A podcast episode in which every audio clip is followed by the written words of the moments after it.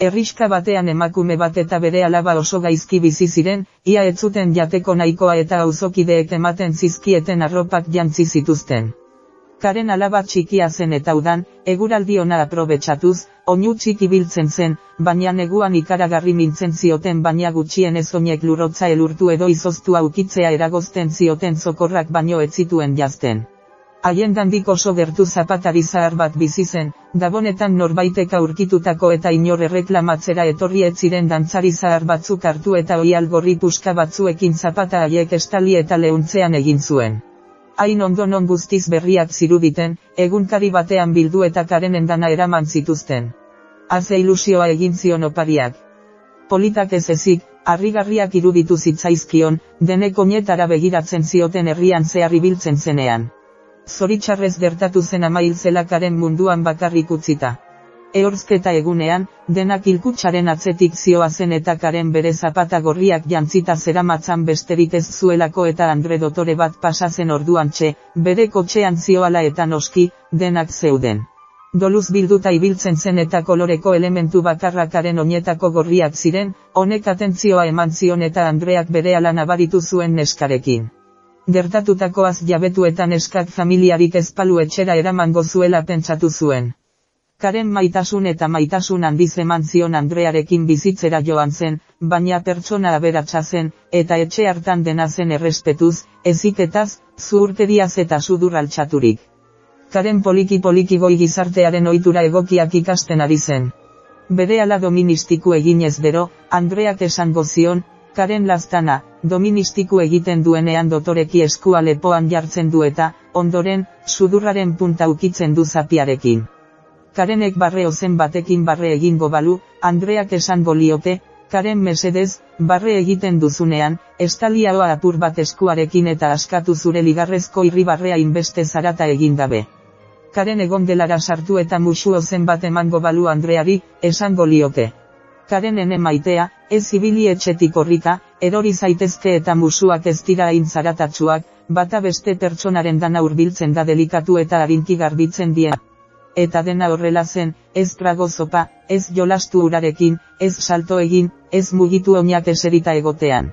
Zalantzarik dabe, Andreak asko maite zuen karen, baina karenen jokabide bonboak astergarriak eta izugarri astunak ziruditen arroparekin beste arazo bat zuten, zuria eta beltza ziren Andrearen kolore gogokoenak.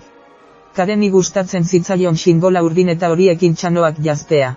Soinekoa zuria balitz, lore gorrizko zinta bat jarriko nioke, soinekoa beltza balitz, kolore itxusi hori pixka bat argituko zuen zinta berde bat bilatuko nuke. Oi, Karen, zer gustatzen zaizu, zer gustatzen zaizu, mesedez, begibakar martesa datorrenean, mesedez, ez urbildu, kolpe bat izango luke. Karen, mesedez, soineko zuri hori txano berde eta zinta arrosa horrekin doazela uste alduzu. Labur bilduz, Karenek, Andrearen herri eta egin arren, berarekin bizitzea gustatzen zitzaion eta oso gustuko zuen. Gertatu zen eufrasio izeneko Andrearen merkatari laguna beraz batek irurogeita amabosgarren urte urrena zela eta baloi bikaina eskaini zuela eta biak gonbidatu zituela. Bere lehen dantza izango zen, bere lehen zesta, zer zirrara sentitu zuen karenek, soinekoak probatu besterik zuen egin, baina denak beltzak edo zuriak baziren, denak hain lirainak, soinekoa zintaz beteta ere ezin izan zuen egin. Itxura ezberdina? Ez zuen zer egin eta armairuan bilatuz, begira non, aurkitu zituen herrian oparitu zizkioten zapata gorriaiek. Hori da, tentsatu zuen karenek, ebatzita, berdin dio zein soineko daramadan, zapata hauek jazten ditudanean, festa horretan dagoena, denek begiratuko dute oinetako ei eta bere jantziari, denek nik erreparatuko dute. Dama ez atsekabetzeko, ezkutatu zituen Andreak festa horretarako eramateko esan zion soineko zuriaren egaldian puntu eufrasio jaunaren etxera heldu bezain lasterreta Andrea Martesekin eta Kondesekin eseri zen. Berriketan, zapata gorriak ezkutuan hasten zituen eta dantzaren sentsazioa izango zen. Izan ere, festara iritsi ziren eta karen harrituta zegoen hainbeste zarata, hainbeste lusu, hainbeste jende jantzi eta dotore eta oso gela handi batean dantza eta orkestraren soinu zoragarriak entzuten ziren. Karenek Andrea utzi zuen Andre aristokratiko talde batean eta korrika egin zuen korridore bakarti batera oinetakoak aldatzera, tenduta, eskutik zintzilikatu zituen baina horretan zerbitzari bat aurkitu zuen, etzekiela zer egin eta nola eskutatu zuen aldaketa. Oinetakoak, buruan zituen oinetakoak, korridoreko irudiak begiratzen zituela egin zuen. Dantzarako oinetako politak jantzita zaude, esan zion zerbitzariak. Karen, gizon horren impertinentziari desazioa eginez, antzegoen besaulki batean eseri eta antxe hasi zen oinetakoak jartzen. Kriado karreta handiz begiratu zion eta momentu batean makurtu eta jaka bere oinetako gorrien kontra zapaldu zuen, hautsak botatzen zituela esanez. Karenek nazka aurpegia egin ezan delditu zen baliaretorazioan ean zerbait arraroa gertatu zitzaion, ez berari, zapatilak baizik, musika entzun bezain pronto beraiek dantzan hasi ziren. Delara sartu zen itzulipurdiak eta dantzari jauzi dotoreak emanez, segundo batean, denak zurgaturik begiratzen zioten, benetan zoragarri dantzatu zuen.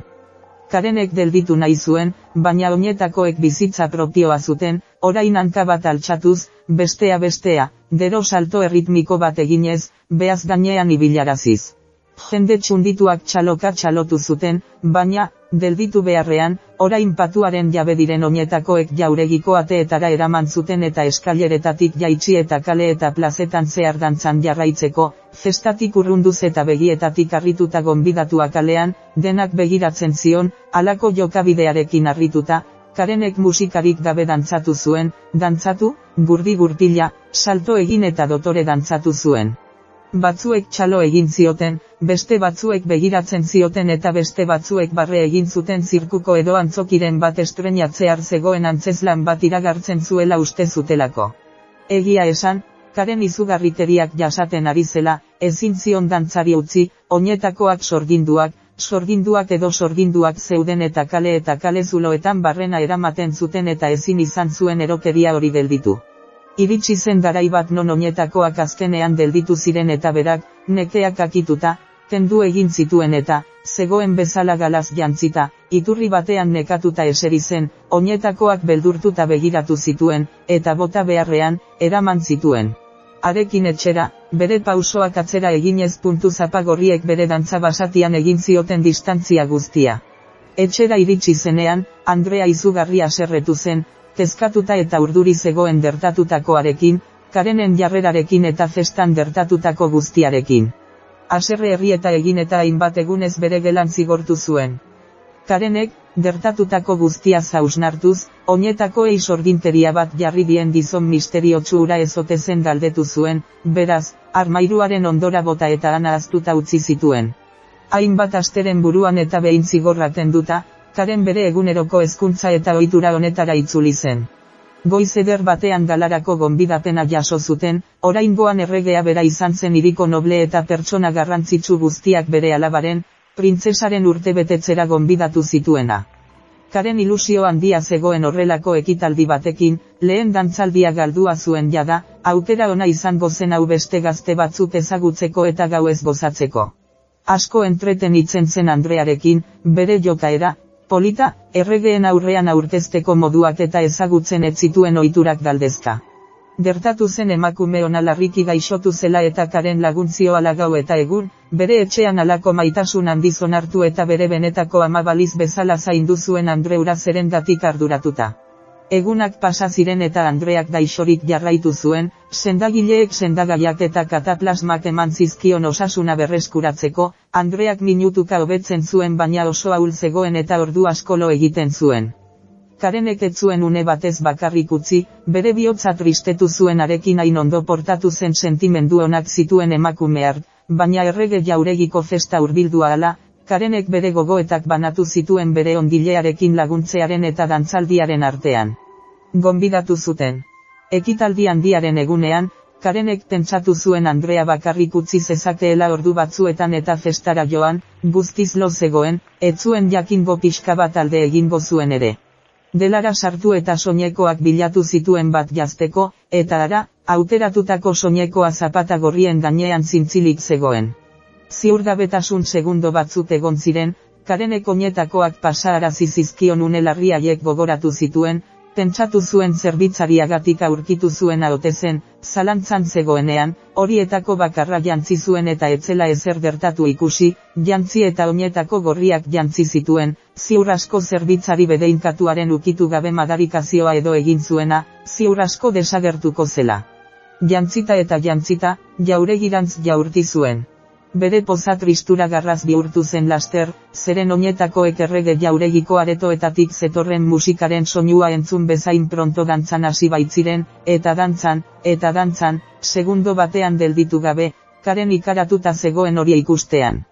Berriro ere aurreko aldiko gauza bera gertatu zen, zarola batitinko eutxizion baina dantza etzen delditu, oinetakoak behin betiko sorgindu ziren eta biraka, saltoka eta biradotoreak egitera behartu zuten aurreko auteran bezala, zapatak iriko kaleetan barrena eraman zuten eta denak bere ikustera bueltatu ziren, benetan eta bere damurako miresmena eragin zuen jendearen artean, gainerako endandik bere izina zuen, baina ez horrela, errima eta arrazoirik gabe dantzan. Oinetako ekiriaren mugetara eraman zuten eta haien erritmo basatiari jarraitu zioten. Karen etxituak etzekien zer egin, nola menperatu oinetako haiek, nola gelditu, jada ez zuten musika entzuten, zergatik jarraitu zuten orduan dantzazoro horrekin. Kasualitatez edo ez, zerbitzaria berriro agertu zen karen eta bere dantza etendabearen aurrean. Zu, esan zion karenek, zu izan zara oinetakoak sorgin zituena, zu zara gertatzen ari denaren errua, nik agintzen dizut orain bertan maskara da hau gelditzeko. Gizonak irribarre enigmatiko egin zuen, hau gelditzeko modu bakarra zerra batekin oinak moztea litzateke, nahi alduzu alakorik. Zer diozu? Zoratuta zaude? Beraz, nahiago duzu dantzan jarraitu zure egunen amaiera arte? Mesedez, eskatu zuen karenek, nor zarazu. Zer egin dizut zu hau egiteko? Zer nahi duen ez dakien goi mailako gizarteko neskapon poso eta ondatua? Hori ez da egia, erantzun zion, enaiz presuntzio, ez ondatua, ez goi gizartekoa, bere bizitzako historioa kontatu zion eta nola amaitu zuen atxo aristokratikoaren etxean. Momentu horretan karen konturatu zen bere oinetako gorriak denbora luzez dantza eginda bezeudela, orain ere. Zer egin duzu? Galdetu zion gizonari. Ez errez, ez da sorginteriarik jarri, ez da zuri gertatzen ari zarenaren errudun eroritako enbor baten gainean eserita, esan zuen.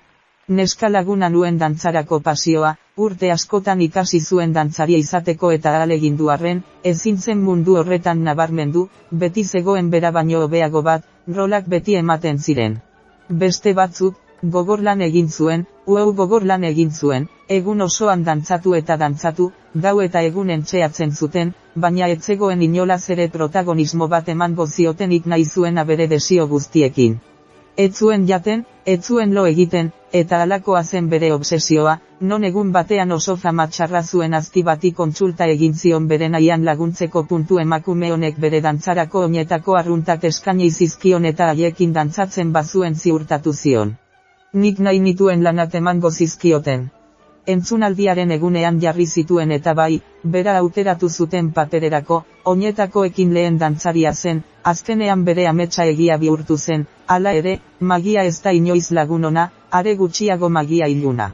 Dantza egin eta denak liluratu zituen bere emanaldiarekin, baina antzez lanaren amaieran etzion dantzari utzi, zuek bezala, kale, plaza, etorbide eta bideetatik ere dantzan jarraitu zuen.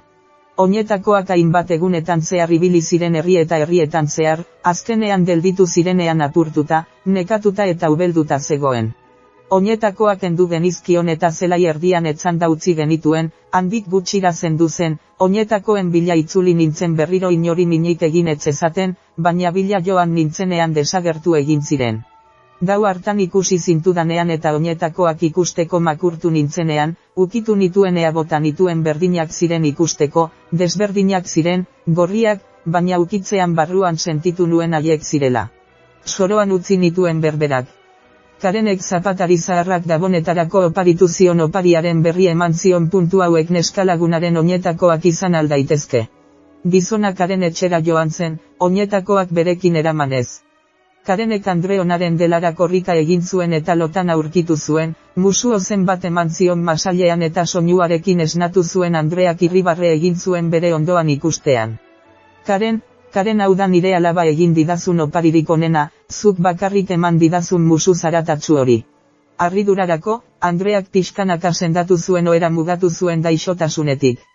Karenek ohitura onak ikasten jarraitzen zuen eta biak gustura moldatu ziren, Karenek soineko beltza jantziko zuen eta Andreak jarri nahi zuen lazo edo zintarekin apaintzen utziko zion.